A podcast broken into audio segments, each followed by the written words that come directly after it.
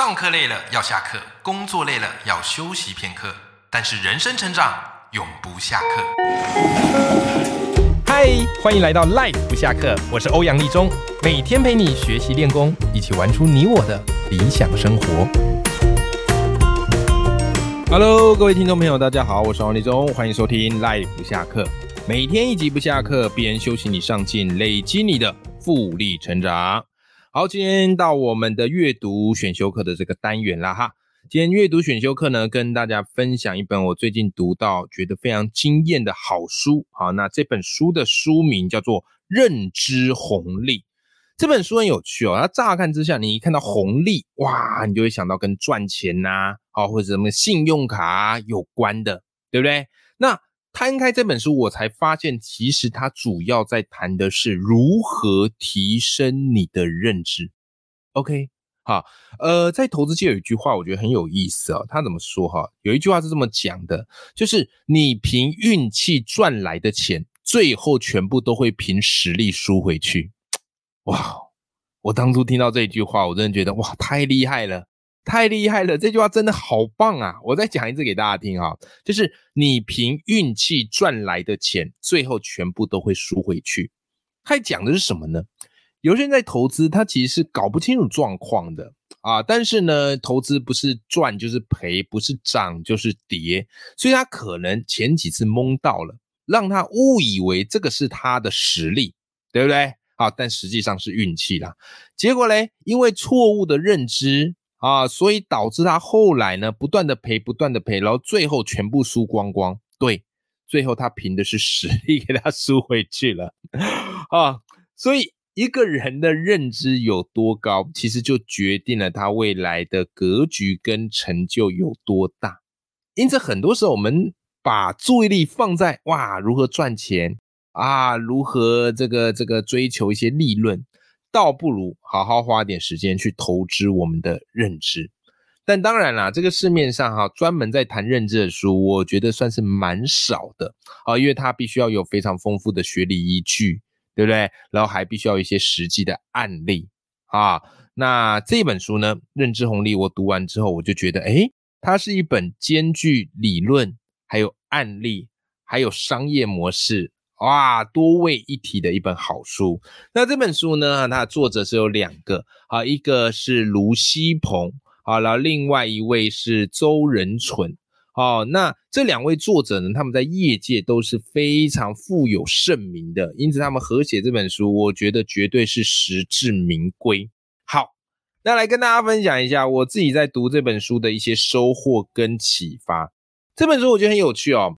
他把认知哈、哦、分成三趴来谈，第一趴在跟你谈的是认知和决策啊，你的认知如何去左右你的决策，所以在里面他会谈认知啊，谈直觉，好谈决策，谈衡量，谈主观啊，这第一趴。第二趴呢，比较是从情感面的部分来做切入啊，比方来谈什么呢？啊，他谈说服和影响力。其实也不光只是情感啦，就是情感跟理性，你如何去拿捏？一个人如果你光用理性，人家会觉得你没人味嘛。但是如果你过度情感，大家又觉得你感情用事嘛。所以如何把情跟理为融合为一，交错运用，这就是很重要的。好，所以在这个章节啊，他会谈说，哎，怎么样说故事啊？怎么样说服？怎么样领导？哦，怎么样？这个这个怎么样嘞？啊，谈这个媒体的依赖啊，在这个部分他谈的也很细。好，再来第三个部分，他切入一个最大的一个视角，好，就在谈群体跟人性管理。好，所以这章节我觉得它算书里算最难读的，好，必须花比较多时间。可是读通之后真的很过瘾，你会觉得你看世界的角度不太一样了。好，所以在这个章节他会谈什么呢？社会资本、群体影响、群体合作、社会选择、人性管理，还有敏捷的精神啊，所以总共后有十八个概念啊，在这本书里面，我觉得是相当相当的丰富的。好，好，那今天因为时间关系呢，我只能跟大家分享这个在读这本书里面我最有感的几个概念啊，我最有感的几个概念。好，首先第一个，围绕在这本书“认知”两个字来谈。什么叫认知？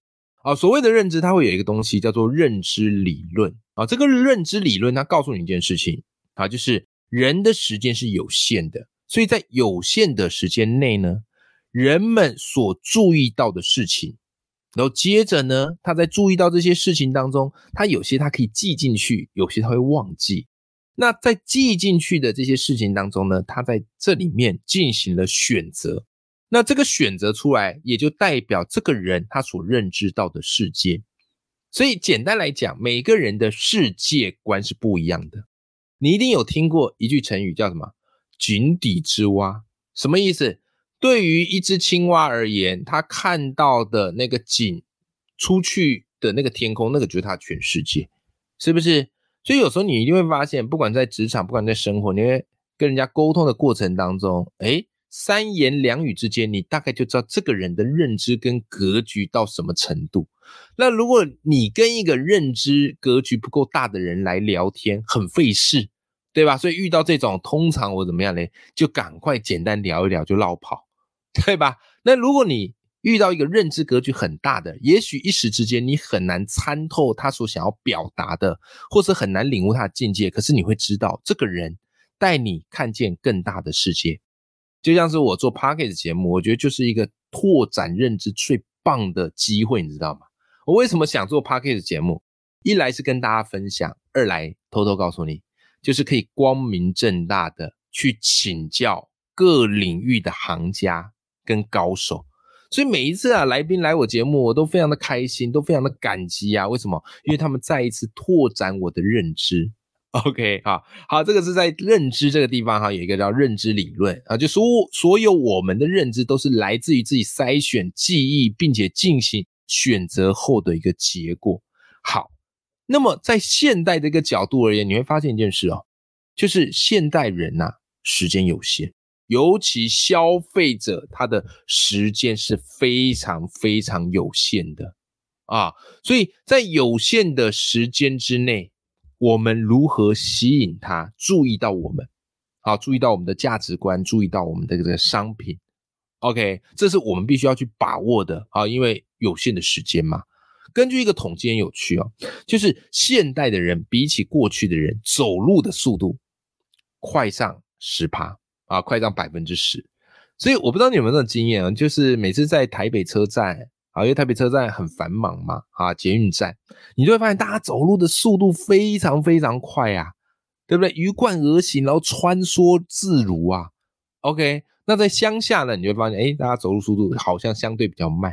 对，现代人走路速度是越来越快，而且你知道哈，因为现代人呢，时间越来越宝贵啊，注意力越来越稀缺，所以有一个词很有趣，叫做车道愤怒。开车的时候，我觉得就是考验一个人修行跟耐心最好的时候，对吧？哦，每次都这样，稍微前面车有点卡住，哇，你就会感觉到不耐烦啊，或者是后面人开始狂按喇叭，对不对？好，但是说实在，你能前进也没办法前进多少，就是塞车嘛。你按喇叭有用吗？没办法，因为我们有车道愤怒，我们这个情绪急需发泄。然后再来，我跟你讲哈。我们人的情绪还发生在什么时候？因为现在人越来越无法等嘛，对不对？我跟你讲，上网，你要知道啊，以前呐，开启一个网页啊，那个网速很慢啊，在二零零六年，你大概要等四秒钟。我跟你讲，现在你开启网络速度很快啊，大概只需要零点二五秒。可是你知道吗？有时候稍微卡个一秒、两秒，我们就受不了了。哎，这有一个专有名词叫做网怒，这是网怒。为什么呢？因为我们现代人的时间有限嘛，所以一旦让我们等，我们就会觉得很不爽、很不悦，就产生了生活上的一些愤怒。然后再加上另外一件事情啊，就是因为现在有太多的资讯在吸引着我们，在掠夺我们的注意力，所以我们的注意力产生一个分散的概念。我们现在注意力不断的在分散，而且你在做任何事情，你会意识到注意力是有机会成本。你做了这件事情，你就没有办法去做另外一件事情，对不对？好好，比方说你决定要去看电影了，好，但是呢，你同时这段时间你就没有办法上网了，对吧？听 podcast 我觉得还算好一点，因为你可以专心听嘛，你也可以边运动边听嘛，诶，或者有些听众朋友告诉我他是边做家事边听，对吧？好，所以注意力它是有机会成本，而且注意力有上限。再怎么多，一个人一天也就是二十四个小时。可是有一个好消息是，注意力是有缺口哦，注意力是有缺口的。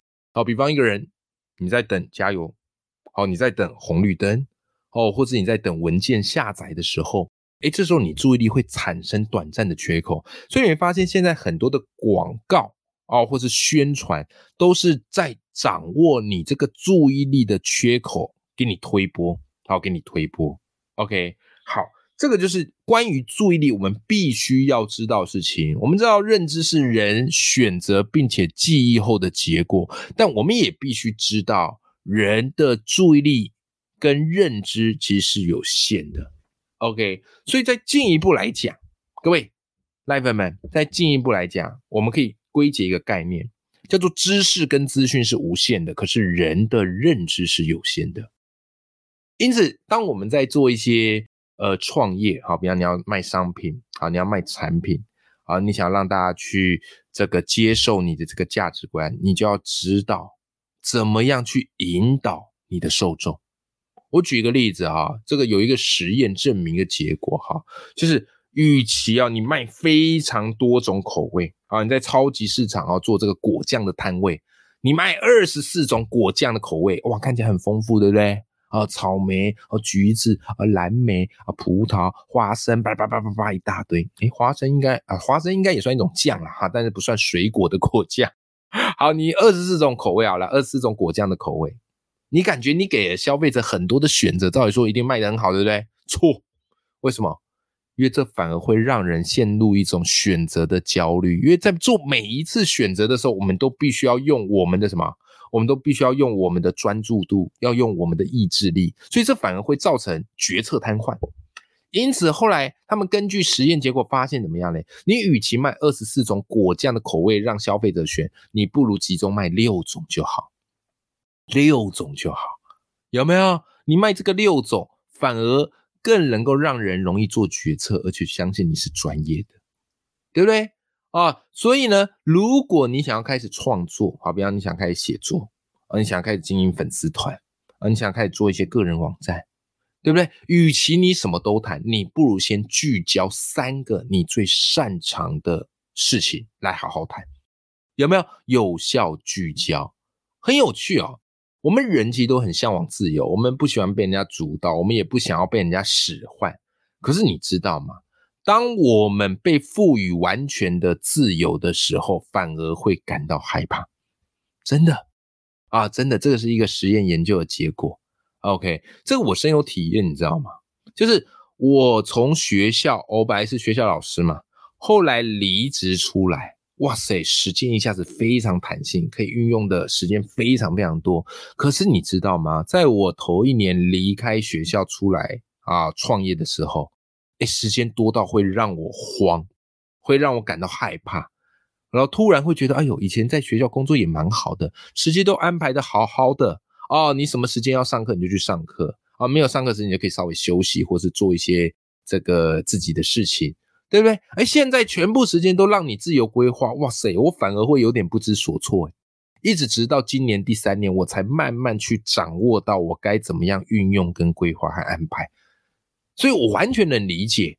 因此，我们在做创作或者我们在推出产品的时候，不要忘了适度的去缩减啊我们的品相，以及适度的去帮助我们的消费者来做决策。比方来讲，Netflix。对不对啊？你如果有订阅 Netflix 或是这些这个影音平台，你都会发现嘛，它一定会给你一些最佳推荐影片，或是根据你的喜好，你追完一部剧，它马上推荐你下一部剧，因为它从你看的剧大概可以去推判出你喜欢哪一类型的电影或是戏剧，对不对？这个就是在帮助我们缩减选择的焦虑，有没有？这个是在书里我觉得很有意思的一篇，就是你如果要创业，或是你想要去提升你的一些呃工作的效能，你就一定要先去理解我们人认知决策的秘密。好啦，那刚才我们谈是比较一个理性面的嘛，哈，人的认知决策。接下来我们来聊一聊感性面的。啊，书里有讲到一趴哈，专门在聊故事。这本书其实你会看起来很理性哦，可是我觉得作者他很厉害的地方是他知道理性背后其实有感性的层次，就是你不能光走理性啊，你要用情感上的说服啊。好，所以这本书呢，他也告诉你，哎，说故事的一些关键技巧。而且我觉得书里很好玩啊，他每谈一个概念的时候，他都会先讲一个很生活化的故事啊。比方说他在谈故事的时候，他就讲了一个小故事。啊，他说莫姐啊，跟他一家人哈去这个迪士尼乐园玩，哎，可是玩着玩着，发现自己买的这个太阳眼镜不见了，哇，那觉得啊，这个很焦虑啊。好，所以家人们也帮他找，找不到，所以后来呢，就请迪士尼人员帮忙注意一下，好，就到服务柜台跟他们讲，那他们也很细心的把这件事给记住了。而隔天之后，他们想说，哎呀，再碰碰运气，再回迪士尼乐园问一问。好，回去问一问，哎，结果这个柜台的服务人员怎么样呢？还真的帮莫姐找到了这个太阳眼镜，哇，莫姐好开心呐！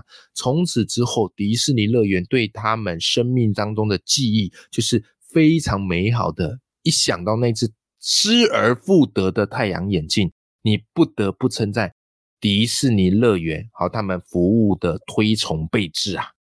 你看，这个就是一个故事。而且这个是来自什么样的故事呢？不是迪士尼乐园自己讲的，而是消费者口耳相传故事。所以这给我们一个什么样的启发呢？就是我当我们要去推荐或者要去分享我们的产品或者我们的品牌的时候，当然一开始我们必须要讲自己的个人品牌的故事，对不对？可是不要忘了，比个人品牌故事威力更强大什么？是这些口碑的故事。而且书里讲了一个我觉得非常中肯的话，好，虽然你一时听起来会觉得有点，呃，不一定能够接受，可是我觉得很中肯。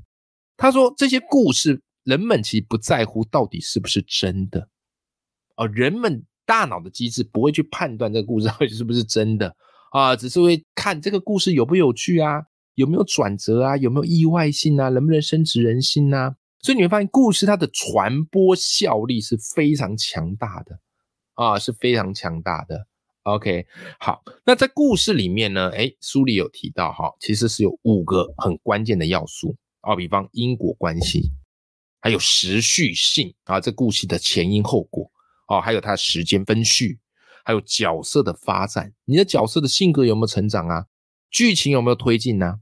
还有知觉的程度。哦，这个角色在故事里的感受怎么样啊？好，或者是有没有特殊的事件呢？对不对？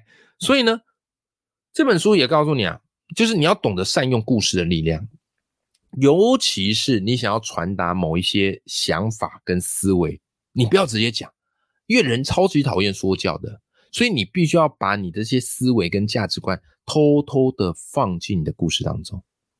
OK，好，举例，有什么时候你必须要这么做嘞？你想要加深别人对你的印象，用故事最好。你与其列了一大堆你的丰功伟业，一条一条讲，人家不会记住啊。你直接讲故事，人家要记住了。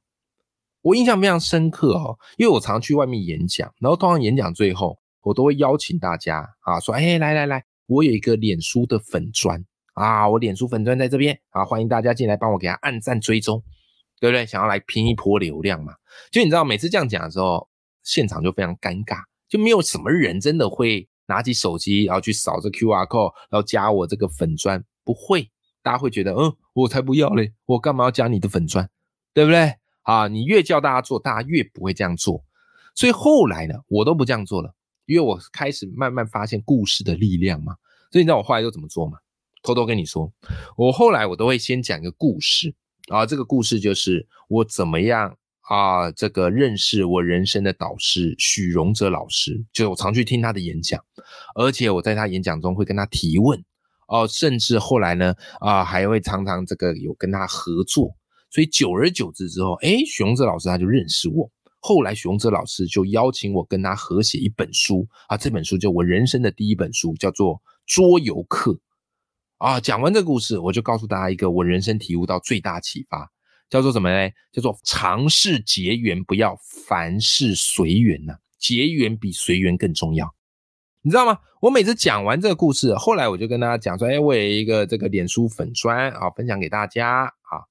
就你知道，追踪数或是会来留言回馈的数量很可怕，直线上升。OK，为什么？他们被故事说服了嘛？这个就是故事的力量啊，好不好？哈，好。所以今天跟大家分享这本书，我觉得这本书很有意思啊。它谈的是认知，但是里面它从很多的层面，不仅谈认知，也谈决策，好，甚至也说故事，好，它也会跟你分享一些社群的力量，好。所以这本书你在读完的时候，我发现哈，你看世界的角度就会完全不一样。好，当你意识到这件事情的时候，其实就是你认知在提升了。好，所以今天这一集你有没有看到？我对这一集下了一个标语，叫做“你无法赚到认知以外的钱，除非你勇于提升认知”。那如果你想要好好的提升你的认知呢？我非常推荐这本书，哈，叫做《认知红利》。好，那如果有兴趣的朋友呢，我也会把这本书的书籍连接放在节目的资讯栏啊，欢迎你跟我一样。好，把这本书好好读完，相信你一定会获益良多。永远要记住，眼里有光，心中有火的自己。那我们今天这期节目就到这边，我们下期节目见，拜拜。